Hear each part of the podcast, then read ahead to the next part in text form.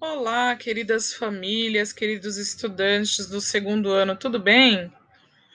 Hoje, dia 18 de novembro, vamos abrir o livro Trilhas de Aprendizagens na página 173, 173.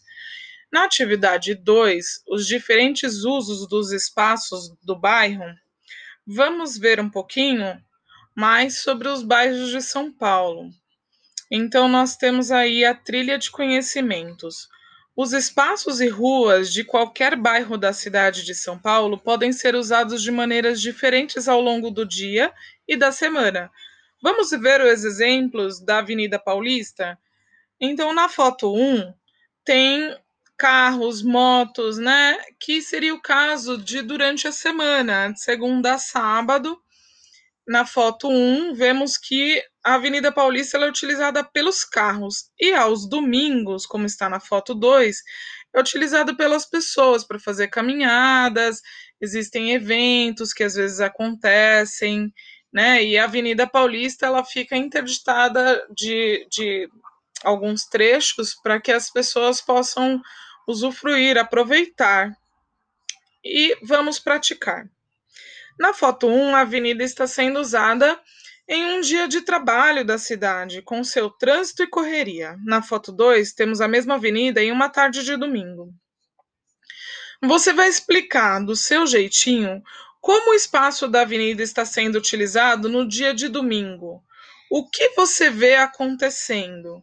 Volte na imagem da foto 2 e descreva o que você está vendo. Na página 174, 174, você deve responder: Você se lembra de algo parecido com as fotos acima que também acontece em algum lugar do seu bairro? Qual é o caso? Então, é, por exemplo, perto da nossa escola tem feira. Feira que vende pastel, verduras, legumes, frutas. Então, tem um dia específico que na parte da manhã a rua não trafega carros, o que trafega ali são as pessoas, né? Tem as barracas lá, né? Então, esse é um exemplo. Se você tiver algum outro exemplo perto da sua casa, você vai escrever no item B. E vamos então para a atividade 3, diversidade em São Paulo. Trilha de conhecimentos. São Paulo recebe muitas pessoas de vários lugares do Brasil e do mundo. Já faz muito tempo. Vamos pensar nesses brasileiros de outros lugares e imigrantes que sempre ajudam a construir nossa cidade? Vamos praticar. Na sua família ou no seu bairro, tem alguma pessoa que veio de outro lugar do Brasil para a cidade de São Paulo? Se sim, escreva por favor na questão A quem é e de onde que veio essa pessoa, de que lugar. E aí a gente vai estudar uma tabelinha. A tabela mostra as nacionalidades com mais alunos imigrantes, ou seja, que vieram de outros países, que estudavam em escolas na Prefeitura de São Paulo no ano passado, no ano de 2019. Antes de responder, porém, vamos lembrar no comecinho da aula nós vimos que migrantes são pessoas que mudam de cidades e estados dentro do nosso país. E imigrantes são os que vieram de outros países.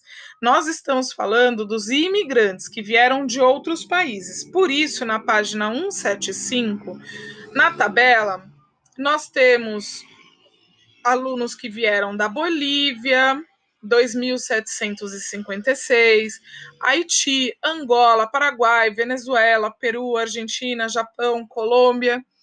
E vocês vão ter que fazer o seguinte: vamos observar esses números para responder as questões que estão do lado da tabela. Em sua escola ou no bairro onde você mora, tem algum imigrante? De que país ele é? Se você conhece algum aluno na nossa escola, você pode responder que sim e escrever. Se você não conhece, pode pôr não, tá tudo bem. Qual país tem mais alunos matriculados em nossas escolas? E aí você vai olhar a informação na tabela e vai ver qual é o país que tem o um número maior. Qual país da tabela você nunca tinha ouvido falar? Essa resposta é pessoal. Caso tenha algum país nessa lista que você nunca ouviu falar sobre, você escreve. Se você já ouviu falar de todos eles, você escreva não. Na questão C, você acha que todas as pessoas que chegam a São Paulo para trabalhar, morar ou estudar são bem recebidas e respeitadas? Você vai responder isso nessas linhas. E na última questão da lição de hoje, a questão D, gostaria que você imaginasse que sua escola vai receber um estudante vindo de outro lugar do Brasil. Faça um desenho que represente como vocês poderiam fazer o acolhimento respeitoso desse estudante. Vamos lembrar que nessa situação esse estudante não fala a nossa língua. E seria interessante se nós fizéssemos alguma coisa para esse estudante se sentir querido, se sentir respeitado dentro da nossa escola, dentro da nossa sala. E eu gostaria então que vocês, por favor, fizessem um registro disso. Tá bom? Eu deixei também uns vídeos para ajudar vocês com a lição de hoje e eu espero que essa leitura possa ter contribuído para que você faça uma lição bem bonita e mandar para a. Não se esqueça de pintar com capricho e não se esqueça de que amanhã tem mais. Aquele beijo, um queijo e tchau, tchau.